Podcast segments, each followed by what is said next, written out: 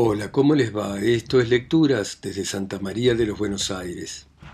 Esta ciudad espantosa acá abajo en este continente horrible. Y vamos a volver sobre ese escritor famoso que fue Edgar Allan Poe. Y este cuento suyo, William Wilson, fue publicado por primera vez en la revista Barton's Gentleman's Magazine en el año 1839. Y más tarde, en el año 1840, apareció en Tales of the Grotesque and Arabesque. Y el tema es el doppelganger, o sea, el doble. Y comienza de esta manera. Por el momento dejen que me llame a mí mismo William Wilson. Esta página en blanco no debe ser manchada con mi verdadero nombre. Ya ha sido objeto del escarnio, del horror, del odio de mi estirpe. Indignados los vientos no han desparramado por las regiones más lejanas del globo su infamia incomparable. Oh prohibido, tú, el más abandonado de los prohibidos, no estás muerto para la tierra. No estás muerto para sus flores, sus honras, sus ambiciones doradas. Entre el cielo y tus esperanzas no aparece flotando una lúgubre, ilimitada, densa nube.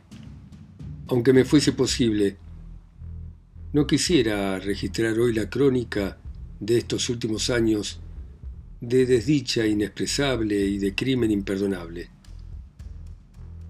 estos años recientes, esa época, ha llegado bruscamente al colmo de lo depravado, pero ahora solo me interesa señalar el origen de la depravación. Por lo general los hombres van cayendo gradualmente en la bajeza. En mi caso, la virtud bruscamente se desprendió de mí como si fuera un manto, de una perversidad relativamente trivial, pasé a pasos agigantados a enormidades más grandes que la de Marco Antonio. Déjenme que les cuente la ocasión, el suceso que hizo esto posible. La muerte se acerca y la sombra que la precede proyecta calma sobre mi espíritu. Mientras atravieso el valle oscuro, deseo la simpatía, casi iba a escribir la piedad de mis semejantes. Me gustaría que creyesen que de alguna manera fui esclavo de mis circunstancias, circunstancias que excedían el dominio del hombre. Me gustaría que buscaran a favor mío en los detalles que les voy a dar un pequeño oasis de fatalidad en el desierto del error. Me gustaría que reconociesen, como no han de dejar de hacerlo, que si alguna vez existieron tentaciones similares, Jamás un hombre fue tentado así y jamás cayó de esa manera.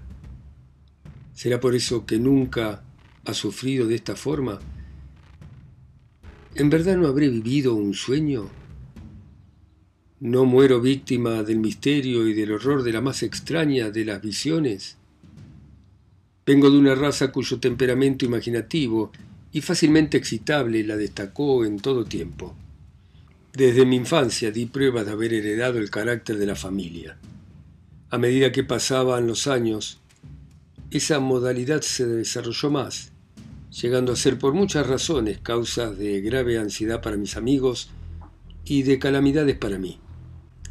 Crecí gobernándome por mi cuenta, entregado a los caprichos más extravagantes y víctima de las pasiones más incontrolables. Débiles y y asaltado por defectos constitucionales parecidos a los míos, mis padres pudieron hacer poco para contener las malas tendencias que me distinguían. Algunos pobres esfuerzos de su parte, mal encaminados, terminaron en fracasos rotundos y lógicamente fueron triunfos para mí.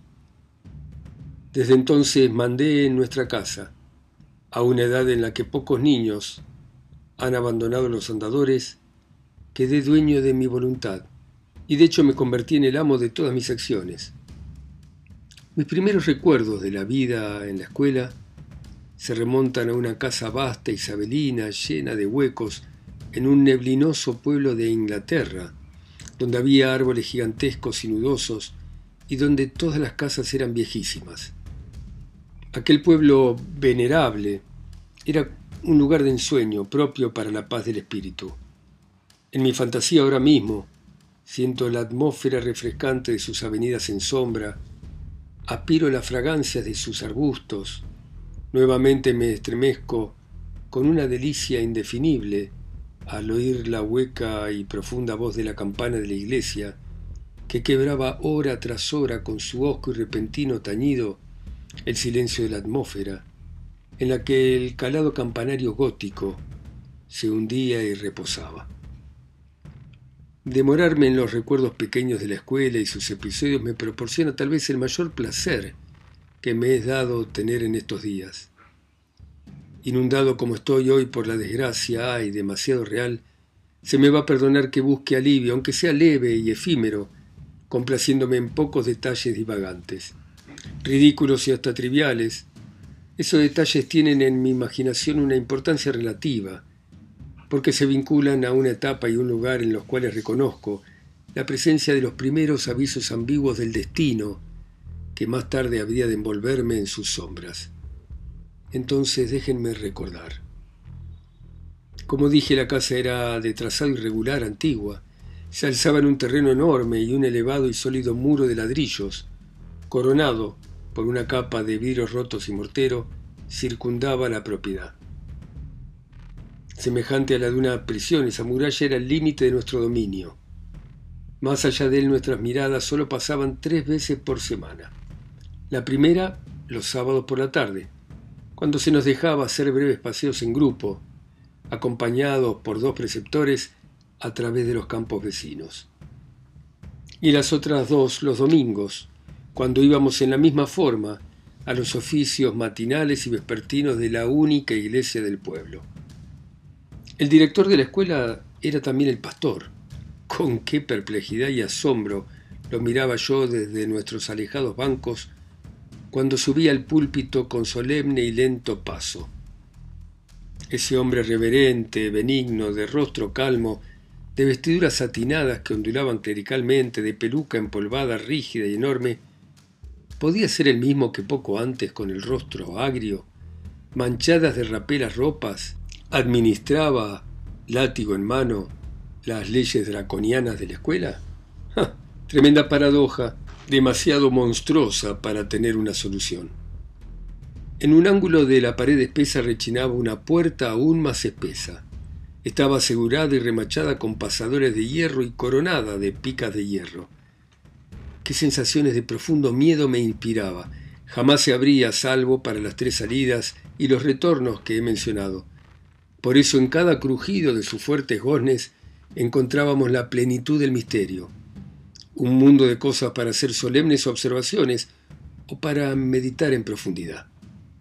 El muro dilatado tenía una forma irregular con espaciosos recesos. Tres o cuatro de los más grandes constituían el campo de juegos. Su piso estaba cubierto de una fina grava y nivelado. Recuerdo que no tenía árboles ni bancos ni nada parecido. Claro está que daba en la parte de atrás de la casa. En el frente había un pequeño cantero donde crecía el boj y otros arbustos. Pero a través de esta división sagrada, solo en raras ocasiones pasábamos, ocasiones como el día del ingreso a la escuela o el de la partida, o quizá cuando nuestros padres o algún amigo venían a buscarnos e íbamos alegremente a casa a pasar las vacaciones de Navidad o de verano. Aquella casa.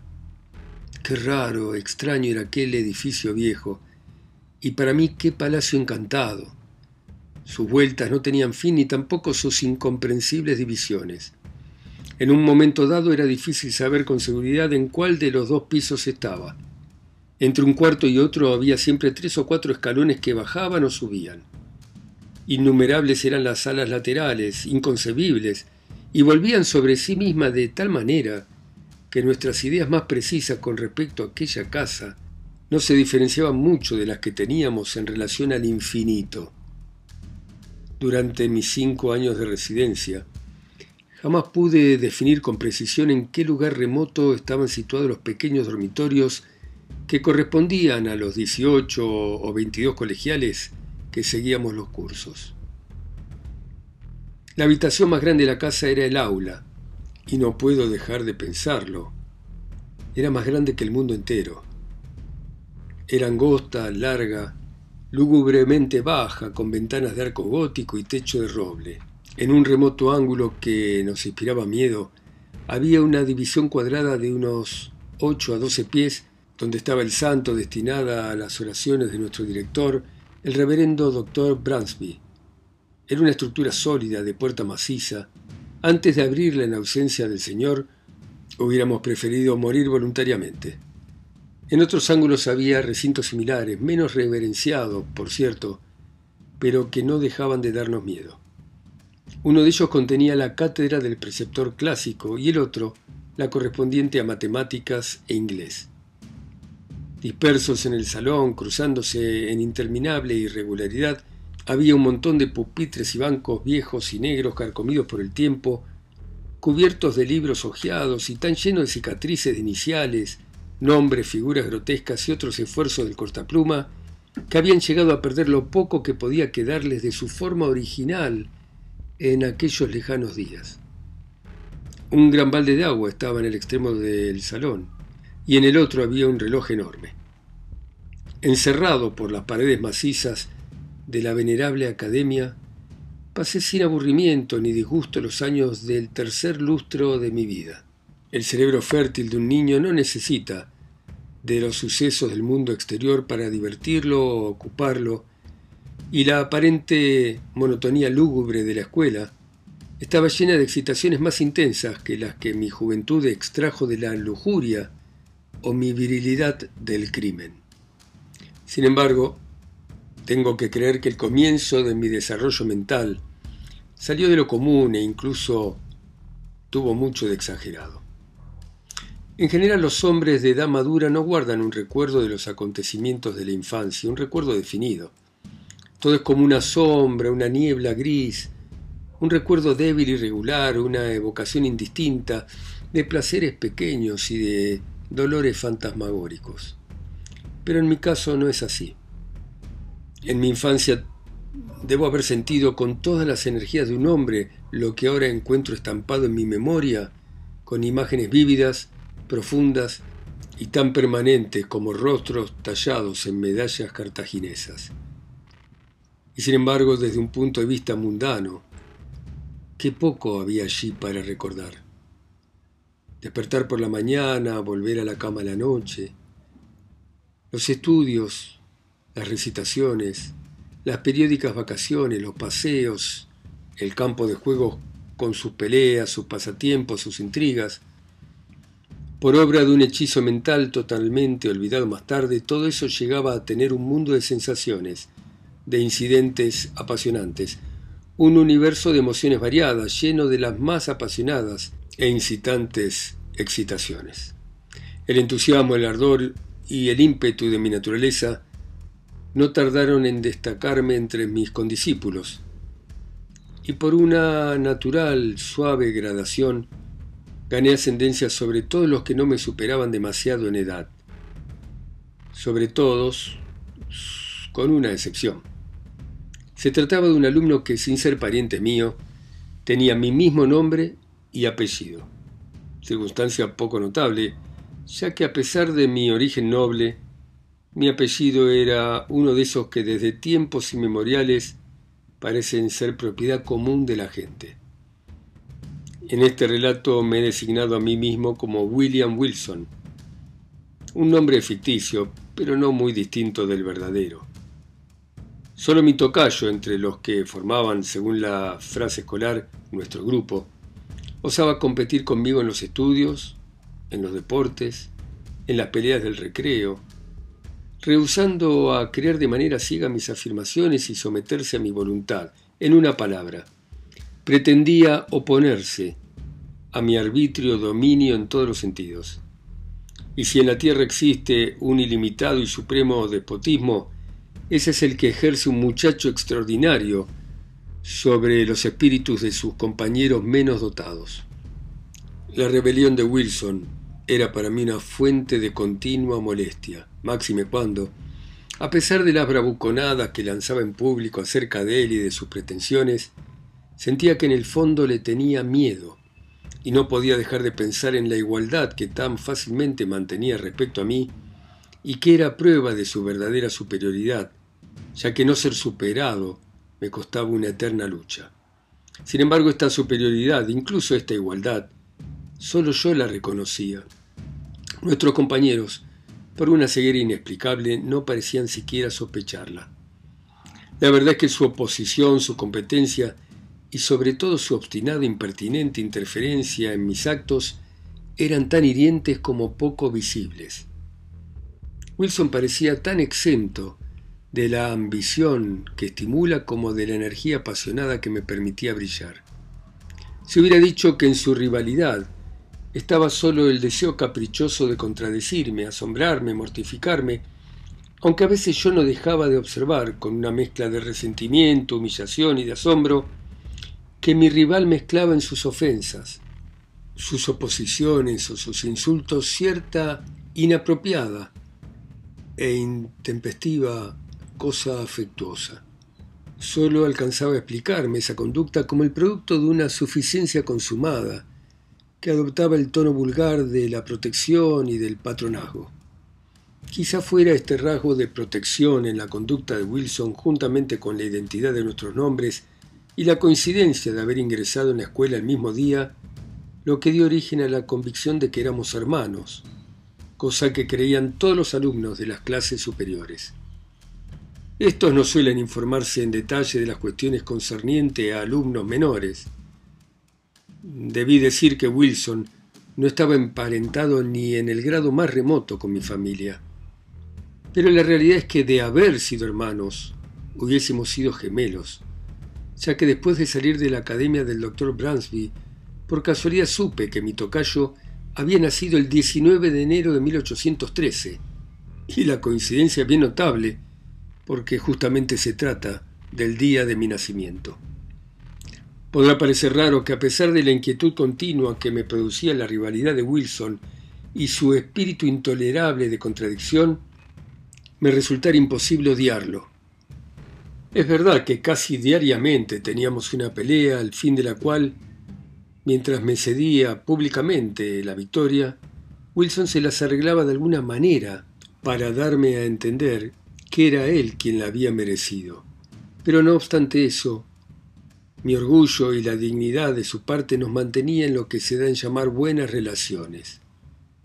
A la vez que algunas coincidencias en nuestros caracteres actuaban para despertar en mí un sentimiento que quizás solo nuestra posición impedía convertir en una verdadera amistad.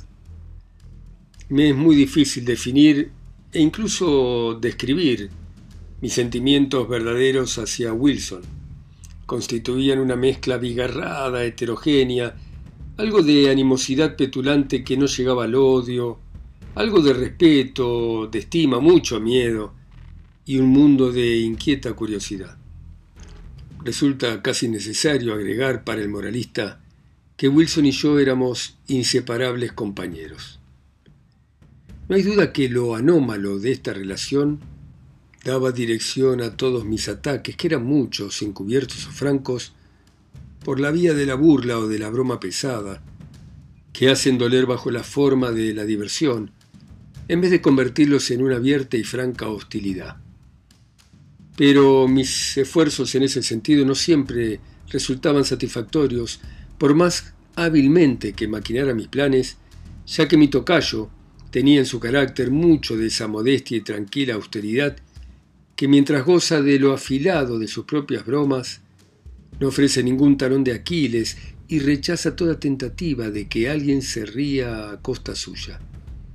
Solo le pude encontrar un punto vulnerable que, proveniente de algo peculiar de su persona y tal vez originado en una enfermedad constitucional, hubiera sido dejado de lado por cualquier otro antagonista menos exasperado que yo. Mi rival tenía un defecto en los órganos vocales, que le impedía elevar la voz más allá de un susurro apenas perceptible. y yo no dejaba de aprovechar las míseras ventajas que ese defecto me daba. Las represalias de Wilson eran variadas, pero una de las formas de su malicia me perturbaba más allá de lo natural. Jamás podré saber cómo su inteligencia llegó a descubrir que algo tan insignificante me ofendía. La cosa es que una vez descubierta no dejó de insistir en ella. Yo siempre había experimentado rechazo hacia mi poco elegante apellido y mi nombre común, que casi era plebeyo. Aquellos nombres eran veneno en mi oído. Y cuando el día de mi llegada un segundo William Wilson ingresó en la academia, lo odié por llevar ese nombre y me sentí disgustado doblemente por el hecho de ostentarle un desconocido que sería causa de constante repetición, que estaría todo el tiempo en mi presencia, y cuyas actividades en la vida común de la escuela serían con frecuencia confundidas con las mías por culpa de esa coincidencia odiosa. Ese sentimiento de ultraje así originado se acentuó con cada circunstancia que revelaba una semejanza física o moral entre él y yo. Bueno, muy bien. Seguiremos mañana a las 10 en punto de la Argentina, como siempre, volviendo a Edgar Allan Poe y este William Wilson, la historia del doble. Ustedes, en sus países, ciudades, continentes, islas o pueblos, escuchando esto a través de mi voz. Acá sola y lejos en Santa María de los Buenos Aires. Chao, hasta mañana.